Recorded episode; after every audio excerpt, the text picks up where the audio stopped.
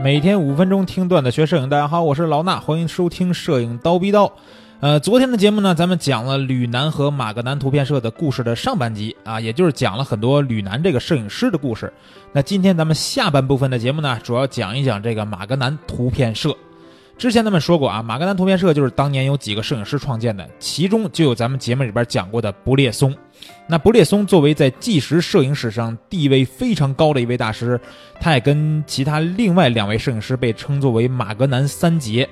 这三个人呢，除了不列松，还有当年跟不列松一起创建马格南的罗伯特卡帕，还有一位呢，其实也之前咱们这个摄影师人物系列讲过的摄影师啊，就是马克吕布。这三个人在世界摄影史上都有着非常高的地位，所以为啥说马格南这个名气大呢？其实就是因为这些大师的名气，啊，创办人就这么厉害，对吧？光是布列松和卡帕就够够吓人的了。所以呢，有这种大批具有传奇色彩的摄影师聚集，再加上他们永远呢都出现在一些重大历史事件的最前沿，啊，特别容易能触发普通民众对英雄主义这种想象。那这种想象呢，就让马格南图片社。和每一个马格南的摄影师都像明星一样存在着，所以啊，作为一个拍新闻纪实或者是人文纪实类别的摄影师，估计都会想去加入马格南图片社。但咱们上期节目也说了，这个连马格南图片社的通讯员吕南他自己都不知道具体怎么才能成为马格南的正式会员，所以想想哈，光是片子好可能也不行。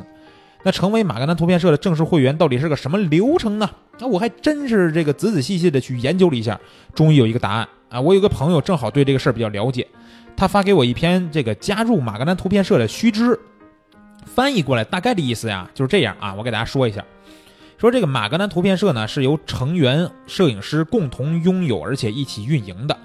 每年六月的最后一周，我们都会在纽约、巴黎或者是伦敦举行摄影师年会，共同商讨图片社的情况。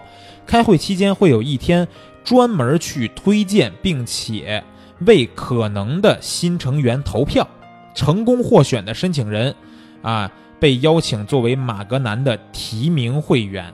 哎，大家注意啊，这个现有成员投票通过之后，不是说你就是正式会员了啊。你只是一个提名会员，看到了吗？那你成了提名会员以后，你得先干两年这个提名会员，然后你再提交一个申请。这次审核之后，对吧？你就成正式会员了吗？也不是。这次审核之后呢，你就成了助理会员，然后呢，你再干个两三年，是吧？你再提交一个申请，这一次通过之后，你才是正式会员。所以咱们看啊，你想成为一个正式的马格南图片社会员，大概也得需要个六年的时间。但这个前提还是你每次提出的申请都能通过。那刚才我也说了，这个摄影师年会你们还记得吗？他每年都会开一个，在那个会议上面啊，所有的成员需要去投票表决。你得知道，这些投票的人啊，可都是个顶个的知名的摄影师，对不对？他们对于作品的要求是非常严格的，而且还有个问题，就是对于摄影这种艺术形式啊，其实啊，每个人的审美观点都是不一样的。你信？你要是想让这个大部分摄影师都给你投赞成票，估计还是有点难度的。说到这儿呢，我要提起一本书，这本书叫《世界的眼睛：马格南图片社与马格南摄影师》。这本书的这个作者是英国摄影师卢塞尔·米勒。在这本书的开篇呢，米勒就用了很大一个篇幅给我们讲述了一下他亲身经历的1996年马格南摄影师的年会。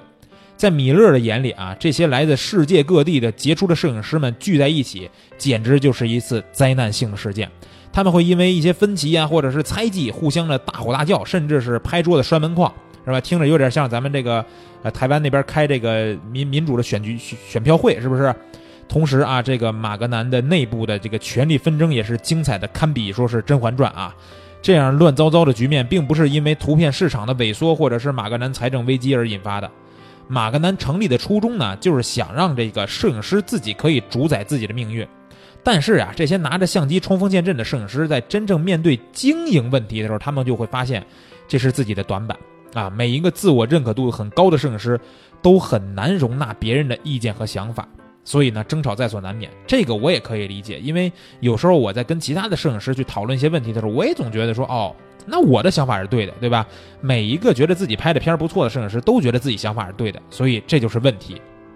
不过就算如此啊，他们内部该吵吵，但是从外部看来，马格南图片社依旧是全球名气最大的一个图片社，而且我估计这也是全世界啊唯一一个由摄影师们自己去经营的图片社。对于马格南的未来呢，我不知道具体会是什么走向。就算有一天这个图片社宣布说破产或者解散，这帮人和马格南这三个字儿也会在摄影界的历史当中留下特别浓重的一笔。